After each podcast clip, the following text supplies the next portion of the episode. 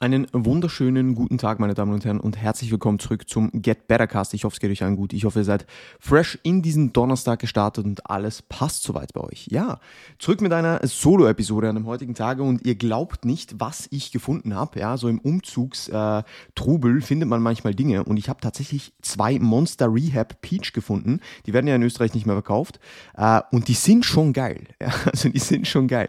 Und diese 50 Kalorien sind es absolut wert. Also absolut. Ähm, deswegen nehme ich jetzt das Sip davon. Einfach Eistee mit Koffein. Es ist ein Traum. Ja, es ist ein Traum. Anyway, ähm, darum soll es nicht gehen. Wobei ein bisschen schon, ja, das war jetzt doch äh, sehr fokussierter ähm, Abgang in meinem Gaumen, ja. Äh, und um das geht es heute ein bisschen, und zwar äh, um, um, um das Thema Food Focus, ja. Und ich habe schon lange keine Episode mehr gemacht, wo es eher so ein bisschen ums Ernährungsthema ging. Ähm, wobei meiner Meinung nach Food Focus auch viel damit zu tun hat, wie man dazu eingestellt ist, beziehungsweise mit dem Mindset. Ähm, und dementsprechend habe ich gedacht, weil ich letztens in einem Q&A gefragt wurde, ähm, ob Mahlzeitenfrequenz äh, ja für Food Focus fördernd oder eher eher weniger fördernd ist, also zum Beispiel wenn man Sexmies ist, ob das Food Focus eher verstärken kann oder eher weniger, ähm, habe ich mir gedacht, ich mache einfach eine äh, Episode dazu, ja, um da ein bisschen über meine meine Erfahrungen ähm, dahingehend zu reden, weil ich ja selbst auch jemand bin, der doch einen erhöhten Food-Fokus hatte, ja, hat, hatte, wie man es auch immer nennen will. Ähm, und ich möchte da vielleicht mal so ein, zwei andere Blickwinkel äh, drauf werfen, ja, auch für euch, äh, dass ihr da vielleicht noch ein bisschen Input habt, den ihr so vielleicht nicht auf dem Schirm hattet, ja. Wie ich einfach zu dem ganzen Thema stehe und wie ich auch ich meine, es ist immer ein sehr individuelles Szenario. Das muss man einfach dazu sagen. Es ist jetzt kein General Advice hier. Ähm, es ist immer ein sehr individuelles Szenario, aber ich versuche auch meinen KundInnen dahingehend ähm, meinen Input bzw. meine Gedankengänge dahingehend mitzugeben und ihnen vielleicht auch ein bisschen einen anderen Blickwinkel auf, auf, auf die ganze Thematik zu geben, wenn sie mit Food Focus äh, zu kämpfen haben. Ja? Und äh, dementsprechend ist das heute Thema dieser Episode. Ja? Und ich würde gerne mit der Frage anfangen, ob Food Focus per se schlecht ist. Ja? Das ist schon mal ein bisschen eine kontroverse Frage. Ja? Weil immer, also alle sagen immer, Food Focus ist nichts Gutes, ja, man soll, soll keinen Food Focus haben und man soll, wenn man einen Food Focus hat, den so schnell wie möglich wieder loswerden. Die Frage ist halt, wie sehr oder wie stark ist dieser Food Focus da? Ich würde behaupten, dass es sich mit einem geringen Food Focus sehr gut leben lässt, ja, und ich würde behaupten, dass man da auch nicht unnötig drum rumschrauben muss oder dran rumschrauben muss, diesen unbedingt loszuwerden, weil man sich sonst nur weiter in die Scheiße reitet, to be honest. Ja? Und ich finde, solange es nicht in eine krankhafte Richtung geht, solange man nicht 24-7 an Essen denkt und jedes Meal, in jedem Meal irgendwie versucht, äh, seine, sein Makro-Tetris zu spielen und hier noch Süßigkeiten ein, einzubauen und hier noch ein Stück Pizza einzubauen und hier noch dies und hier noch das, solange es nicht in diese Richtung geht, denke ich, ist ein leichter Food-Fokus nichts Schlechtes per se, to be honest. Ja, die Frage ist immer, wie schlimm ist es und wie geht's dir damit? Ja, also ich habe schon mit ein paar Leuten darüber geredet, ja, oder äh, Diskussion geführt, ähm, wie es mir mit dem Food Focus geht und ob ich den nicht loswerden will oder ob ich nicht dran arbeiten will. Und ich bin ehrlich, ich, ich habe ich hab einen Food Focus, der mir taugt. Ja, sprich, ich freue mich auf Essen. Ja, ich mag gutes Essen aber es ist nicht eine krankhafte Richtung, dass ich konstant mir den, den ganzen Tag drüber, äh, den Kopf drüber zerbrech, ja, den ganzen Tag über den Kopf drüber zerbrech, was ich noch alles in meine Makros fitten könnte, ja. Darum geht's bei mir nicht. Mir geht's einfach darum, dass ich mein, mein Essen gern schmackhaft mache, ja, dass ich mein Essen auch irgendwo durch sehr gerne esse und dass ich mich auf die Mahlzeiten freue. Und viele würden das auch schon als Food Focus betiteln und da, da bin ich auch irgendwie d'accord. Ähm, aber ich finde nicht, dass das jetzt mit was Negativem assoziiert werden muss, ja. Weil für mich gibt es Dinge, die sehr viel wichtiger sind als mein Food-Fokus. Und das ist das performanceorientierte Essen, ja. Und ich finde, man kann das sehr gut koppeln mit gutem Essen, ja. Also, warum soll ich mir das Leben schwer machen und gefühlt keinen Bock mehr auf Essen haben, ja. Und mir damit einfach keinen Gefallen tun, wenn ich jedes Meal gefühlt so anrichte, dass es mir nicht schmeckt. Was habe ich für einen Vorteil daraus, ja? Keinen. Natürlich gibt es Levels, ja. Natürlich, wenn du bei 1200 Kalorien bist, ja, mit 50 Gramm Carbs, dann solltest du vielleicht nicht jeden Salat und jedes Chunky Flavor Pulver, das du findest, irgendwie noch in deine Nutrition einbauen, um einfach deinen Cravings so extrem nachzugeben, weil das verstärkt dann tendenziell einfach ein schlechtes Verhältnis zum Essen, ja, äh, oder ein schlechtes Verhalten zum Essen so. Und das soll natürlich nicht passieren. Wenn du aber einfach dein, dein Essen gerne schmackhaft machst und dann dich auch auf diese Mahlzeiten freust, ja, und dich auf jede Mahlzeit des Tages freust, dann sehe ich daran nichts Schlechtes. Ganz im Gegenteil ja, weil wenn deine Meals dir schmecken, ja, deine Verdauung beginnt erstmal im Nervensystem. Und wenn du schon irgendwas isst, wo du eigentlich gar keinen Bock drauf hast, dann wird deine Verdauung darunter schon ein bisschen leiden. Ja? Und wenn du was isst, wo du Bock drauf hast und dir Zeit nimmst und diese, Geschm diese Geschmäcker irgendwo durch ähm, genießt, ja, dann wird es deine Verdauung nicht was Negatives bescheren, sondern was Positives. Ja? Und da fängt es ja schon an. Was einfach ganz wichtig ist, ist, dass die Funktionalität des Essens nicht vergessen geht. Ja? Ein Bodybuilder, und ich, ich, ich, ich alles, was ich jetzt hier sage, ist wirklich im Kontext eines Bodybuilders gesehen, ja, eines, eines Athleten, jemanden, der, der einfach an seiner Performance arbeiten will, dem seine Performance wichtig ist, der weiter voranschreiten will, der besser werden will. Ja, darum geht's mir hier heute. Es geht mir hier nicht um irgendwelche Leute, die mit einer Essstörung zu kämpfen hatten oder haben. Da bin ich die falsche Ansprechperson. Ja, also das bitte ganz klar abgrenzen. Mir geht's hier wirklich nur darum, wie ich das erlebe als Athlet oder was ich als wichtig erachte als Athlet. Ja. Und wie gesagt, Essen soll natürlich funktionieren. Essen hat eine Funktionalität. Essen ist Energie für unseren Körper, mit dem wir entsprechend performen. Ja. Und natürlich soll da immer im Vordergrund stehen, dass unsere Performance im Gym sehr, sehr gut ist und dass die optimiert wird. Ja.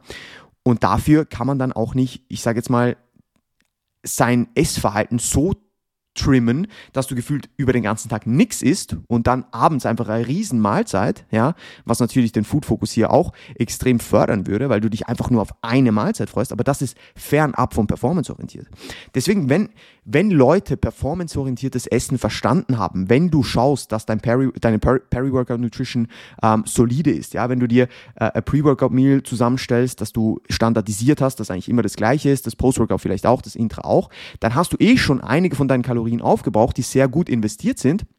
Und das, was dir offen bleibt, ob du das jetzt so investierst, dass du Meal hast, das dir ein bisschen besser schmeckt, ja, wo du vielleicht ein paar Cravings mehr stillst, oder was, wo du tendenziell etwas isst, was du, worauf du eigentlich gar keinen Bock hast und das die Cravings tendenziell noch mehr erhöht, würde ich tendenziell die erste Variante wählen, ja, weil ich glaube, viele Leute versuchen krankhaft ähm, diesen Food-Fokus zu, ich sage jetzt mal, komplett zu verlieren, indem sie sehr vorsichtig sind mit schmackhaftem Essen. Dabei ist das eher der Trigger, den, der dann dazu führt, dass du noch mehr Cravings hast, noch mehr dich auf Food fokussierst, ja, und auf, auf, auf äh, dich eigentlich nicht daran erfreuen kannst, was Gutes zu essen, weil du es gar nicht isst, ja. Und das ist ein Problem. Das ist ein Riesenproblem, okay?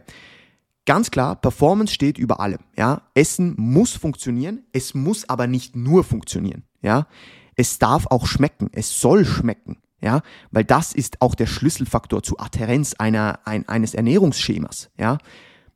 Und deswegen sehe ich da keinen Grund, dir das Leben unnötig schwer zu machen, auch wenn vielleicht du, wie soll ich sagen, dich auf die Meals freust. Also ich sehe das nicht als einen schlechten Food-Fokus an. Ich würde sogar sagen, behaupten, dass es einen schlechten und einen, einen eher schlechten und einen eher guten Food-Fokus gibt. Der eher gute, gute Food-Fokus ist das, was ich jetzt gerade beschrieben habe. Der eher schlechte Fokus ist das, was ich vorher beschrieben habe. Und zwar, wenn du es dir unnötig schwer machst, deine Meals so, ich sage jetzt mal, clean wie möglich gestaltest, ohne dass sie dir irgendwie schmecken und alles aus deiner Diät oder aus deiner Ernährungsweise verbannst, ähm, was dir irgendwie schmeckt, weil du das Gefühl hast, das passt einfach nicht rein und es erhöht deinen Food-Fokus, das aber eigentlich dazu führt, dass du gestörtes Essverhalten bekommst. Ja, das ist ganz, ganz, ganz, ganz wichtig. Okay?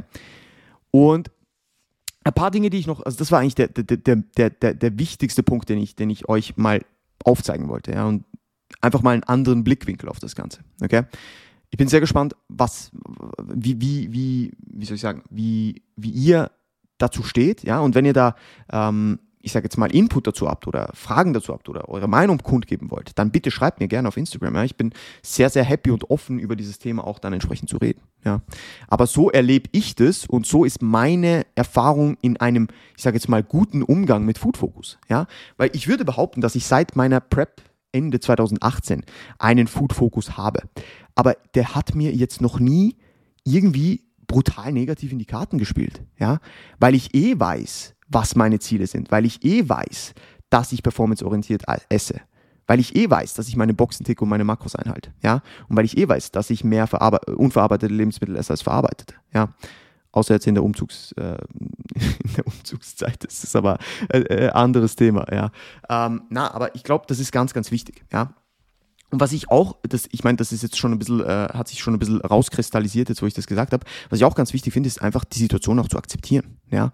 Also, dass man nicht krankhaft versucht, eben dagegen anzukämpfen, dass jetzt vielleicht der Appetit ein bisschen höher ist und dass man sich mehr auf Essen freut und dass man vielleicht, wenn man irgendwo beim Bäcker vorbeigeht, denkt, boah, das wäre schon geil. So. Das hat doch nichts damit zu tun, dass du jetzt einen übertriebenen Food-Fokus hast. Ja? Nur weil du Appetit hast, nur weil du Lust auf Essen hast, heißt es nicht gerade, dass das was Negatives ist, ja, sondern ich würde diesen Appetit gerade jetzt im Bodybuilding-Kontext als was Gutes ansehen, weil es, es, es, es, es, es ermöglicht dir, ja, besser zu essen. So, es ermöglicht dir irgendwo durch ähm, einfach deine Kalorien einfacher reinzubekommen und tendenziell auch sie besser zu verdauen, weil du schon mit einem, ich sage jetzt mal, besseren Mindset an die Ernährung rangehst und Bock auf das Essen hast und nicht schon mit keiner Lust aufs Essen da, dahin gehst. Ja? Und natürlich kann es sehr lange Zeit im Kalorienüberschuss, sehr hohe Kalorienmengen können dazu führen, dass irgendwann der Appetit flöten geht und dann tendenziell auch der Foodfokus weg ist. Ja? Ähm, aber das ist kein Garant. Ja, ich habe in meiner letzten Off-Season 4500 Kalorien on a daily basis gegessen mit 700 Gramm Carbs. Nichtsdestotrotz hatte ich eigentlich fast immer trotzdem Appetit so, ja. Und das hat mir geholfen, diese Kalorien reinzubekommen. Also wenn ich nach dem ersten Meal einfach schon keinen Bock mehr gehabt hätte, ja, dann wäre das ein Problem gewesen. Okay?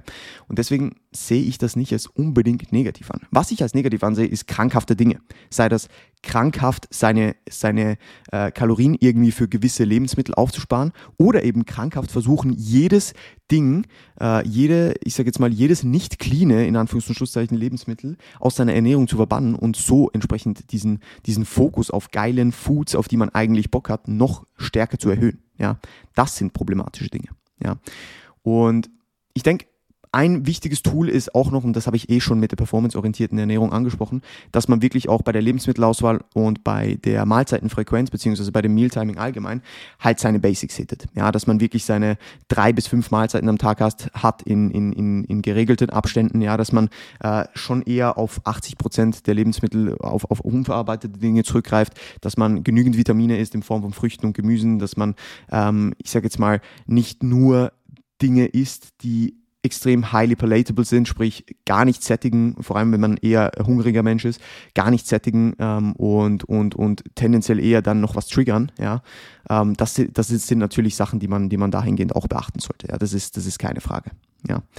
Ähm, aber ich glaube, wichtig ist eben auch Akzeptanz der Situation und zu wissen, dass irgendwo durch, solange es nicht ein krankhaftes Verhalten ist und solange man performanceorientiert ist, ja, dass ein leichter Food-Fokus nichts Schlechtes ist, ja, und dass man absolut gut damit leben kann, wie ich das auch tue, ja, dass, dass ich mich zwar auf meine Meals freue und vielleicht auch mal Bock auf was anderes habe oder mal Bock auf irgendeine Mahlzeit habe und mal auswärts essen gehe, ja, aber ich weiß genau, dass meine Performance nicht drunter leiden wird und dass ich trotzdem meine Boxen ticke dahingehend, ja.